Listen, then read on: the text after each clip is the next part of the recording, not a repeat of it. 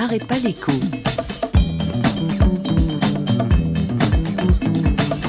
Yves Decamp. On est très loin de la révolution. Par contre, un mouvement d'ensemble, la convergence des luttes, peut-être que ça ferait pas de mal. Convergence des luttes. Convergence des luttes. euh, C'est un slogan et c'est un vieux rêve pour certains.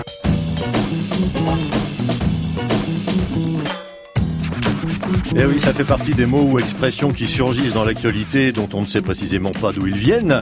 La convergence des luttes, la formule est apparue ces dernières semaines dans le discours des cheminots, des étudiants, des zadistes, des anti-Macron de tout poil, euh, reprise par les médias, intégrée ou rejetée par les politiques, entre ceux qui veulent y croire et la recherche du côté des insoumis et ceux qui n'y croient pas, comme le chef de l'État qui préfère euh, évoquer une coagulation des mécontentements euh, que d'ailleurs il ne voit pas venir. Il y a des points communs dans les explique pourtant la CGT, mais la convergence des luttes, ça ne fonctionne pas, répond la CFDT. Mieux vaudrait parler d'unité d'action, prévient le futur patron de Force ouvrière, en ajoutant euh, que cette unité se prépare et ne s'improvise pas.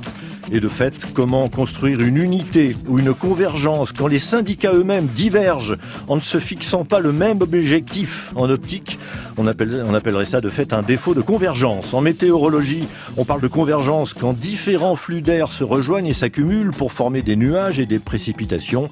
Et bien là, si on voit effectivement bien les nuages, on ne peut pas être sûr qu'ils apporteront la pluie. Eh ben, qu'est-ce que vous fichez?